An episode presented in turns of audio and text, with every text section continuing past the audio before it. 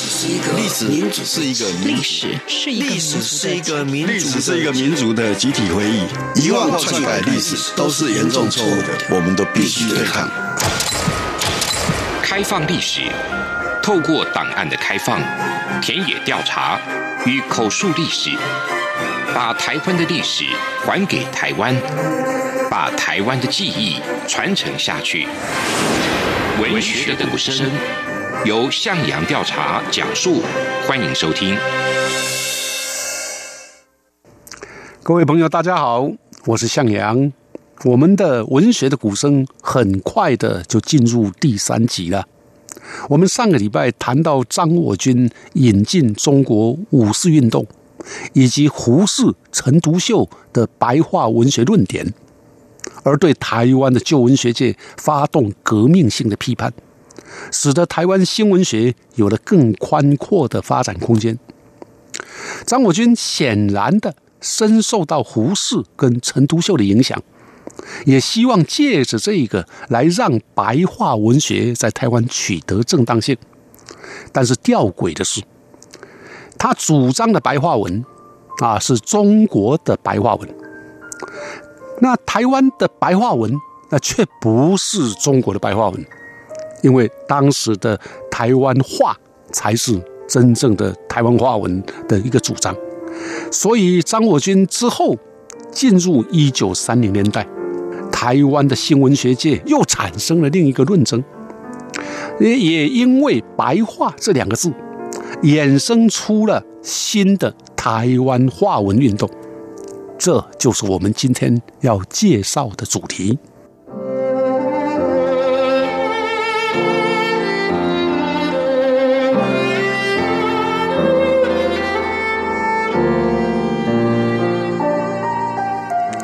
根据台湾日治时期的奇术，叫王师郎啊，他的说法，他指出，从一九二零年到一九三三年这十多年当中，当时的台湾文坛曾发生了一连串的文字改革运动，有些人提倡白话文，有些人提倡罗马字，有些人提倡台湾话文，甚至也有人提倡过世界语。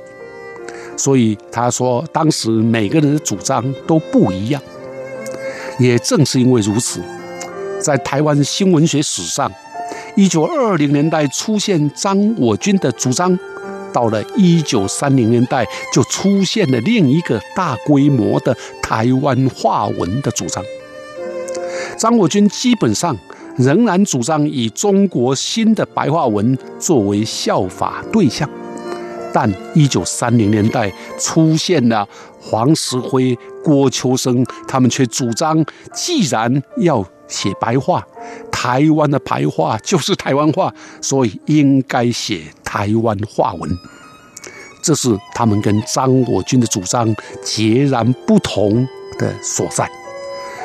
那么张我军之后的这个黄石辉、郭秋生，他们推动台湾话文运动。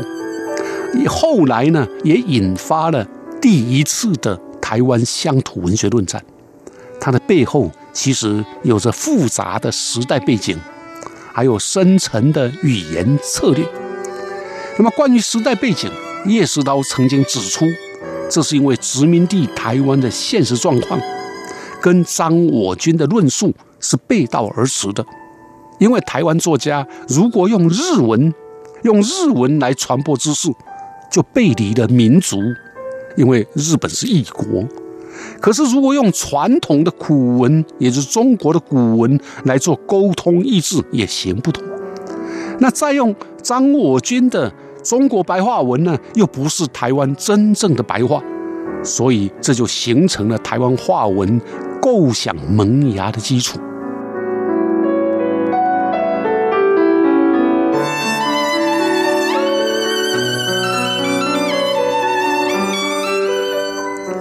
其实，我们仔细的思考一下，语言是那么单纯的事吗？语言从来不会只是语言，语言是文化的表征，也是意识形态的斗争。早在一九二四年，当张我军发表给台湾青年的一封信的时候，台湾有一另外一位社会主义信仰者，叫做连温清，已经写出了他对语言的社会性质的观念。他说的很好，他说话虽然是人说的，但是人们是被话这个东西的意义束缚支配着的。话是你说的，可是你却被话绑住了，这样的一个意思。所以他也主张言语，也就是我们每天讲的话，就是从我们每日的生活里面生活出来的，而不是天上掉下来的，也不是外国传来的。像这样的一个语言观念，也深刻影响了一九三零台湾话文的概念。那么，一九三零年代最早有提出台湾话来写文章的，是一位古典诗人，叫做郑坤武。接着才是黄石辉跟郭秋生。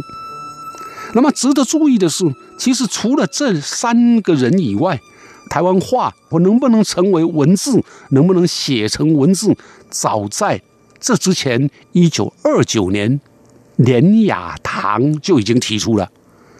一九二九年呢，连雅堂在《台湾民报》发表《台语整理的头绪》《台语整理的责任》这些文章里面呢，他强调。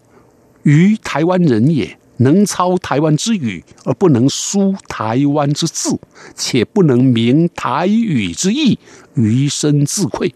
他说：“我是台湾人，可是我却不懂台湾话，也不能写台湾字，啊，还不知道台语的意思，我感觉到很惭愧，啊，所以他担心台湾话会消灭，民族精神会萎靡，所以就开始整理台语。”后来还出版了《台湾语典》。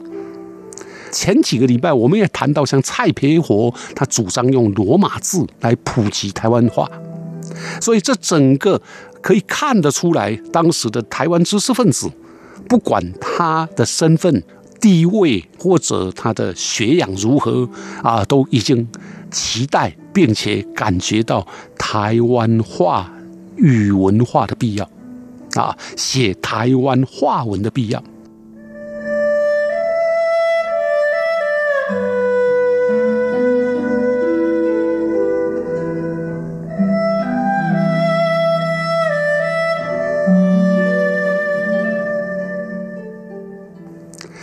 黄石辉他又是如何主张的呢？他为什么要强调使用台湾话来写作呢？一九三零年八月。黄石辉在一份报纸啊，一份杂志呢，叫做《五人报》，发表了一篇“怎样不提倡乡土文学”的文章。这题目其实也是台语，“怎样不提倡乡土文学”。在这个文章里面，他强调，我复述他的话，他说：“你是台湾人，你头戴台湾天，脚踏台湾地，眼睛所看到的是台湾的状况。”耳孔就是耳康，其实它也是台语。耳康所听见的是台湾的消息，耳朵所听见的是台湾的消息。时间所历的也是台湾的经验，时间所历的也是台湾的经验。你嘴里所讲的话也是台湾的语言，你嘴里所说的亦是台湾的语言。所以你那一支如圆的巨笔。就生花的彩笔，亦应该去写台湾的文学了。黄石辉这样的主张呢，其实有着台湾人这个概念，他也是个意识形态。他强调台湾相对于日本不一样，相对于中国不一样，经验不一样，语言不一样，所以台湾人要用台湾话来写台湾的文学。他有一句名言，说台湾作家爱用台湾话作文，用台湾话作诗，用台湾话做小说，用台湾话做歌谣，描写台湾的事物。啊，这就是他的这个主张。反正都是台湾啊，用台湾话来写台湾的文，这就是台湾话文。王思辉这个文章发表之后，跟张我军在一九二零年代一样，也是同样受到很大的注意跟争论。因此，黄石辉又在另外一个报纸上发表了《再谈乡土文学》的文章。在那篇文章当中，他讨论乡土文学的功用。其实这个乡土文学就是台湾话文，讨论台湾话要怎么描写，文字要怎么处理，读音要怎么决定，种种啊，而且也主张要成立一个乡土文学研究会。那么更值得注意的是黄石辉的背景。黄石辉提出，文学能够激发劳苦大众，劳苦大众，语言不能使用统治者的语言。统治者是日本，所以不要用日文；不能采用封建阶级的语言，就是中国的古汉文。那也不能采用知识分子的语言，就中国的白话文。所以一定要采用劳苦大众惯用的台湾话文。这个主张基本上就反映了当时他的左派立场。而当时的《五人报》呢，其实在日本总督的眼中，它就被归类为无产阶级文化运动的一个支脉。它是台湾共产党跟日本共产党图谋策划的文艺杂志，所以可见啊，一九三零年代台湾话文论战刚开始是具有台湾本土意识，就是语言的，以及马克思共产主义意识。就是政治的的双重意图，这是我们在看待台湾新闻学的时候啊，很特殊的一个部分。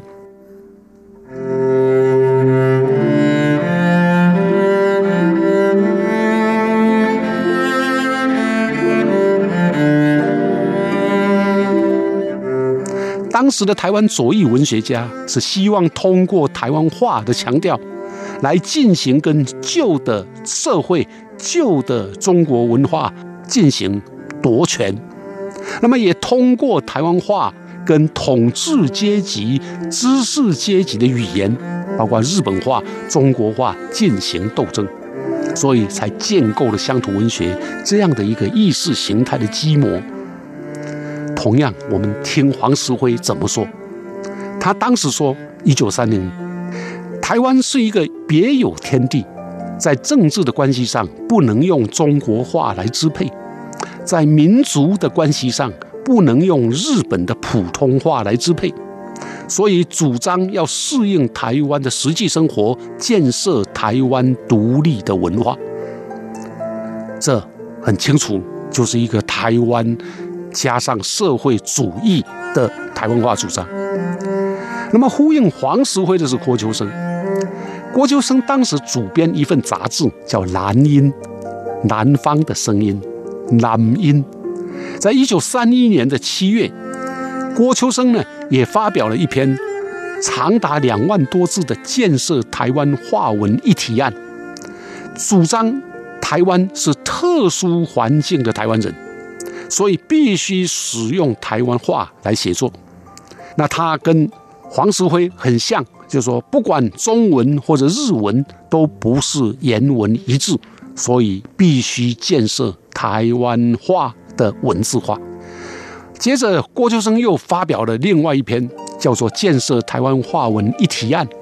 他继续的强调，针对台湾的文学青年，主张哦，我们要多创作，主张当时的年轻人要创造比较优秀的台湾话。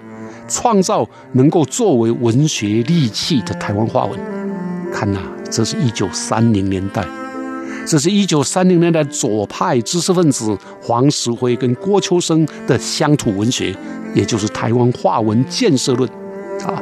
我们从今天的角度看，它是延续了台湾文学新文学啊的一个语言跟文字的一个主张。那么最后。却因为一九三七年日本全面禁止汉文，然后接着又发生中日战争，而中错了，一直要到一九八零年代之后，这个主张才在台语文学的名目下有了延续。下个礼拜我将介绍日治时期的台湾作家组合，最大的团体叫做台湾文艺联盟，欢迎继续收听。谢谢大家。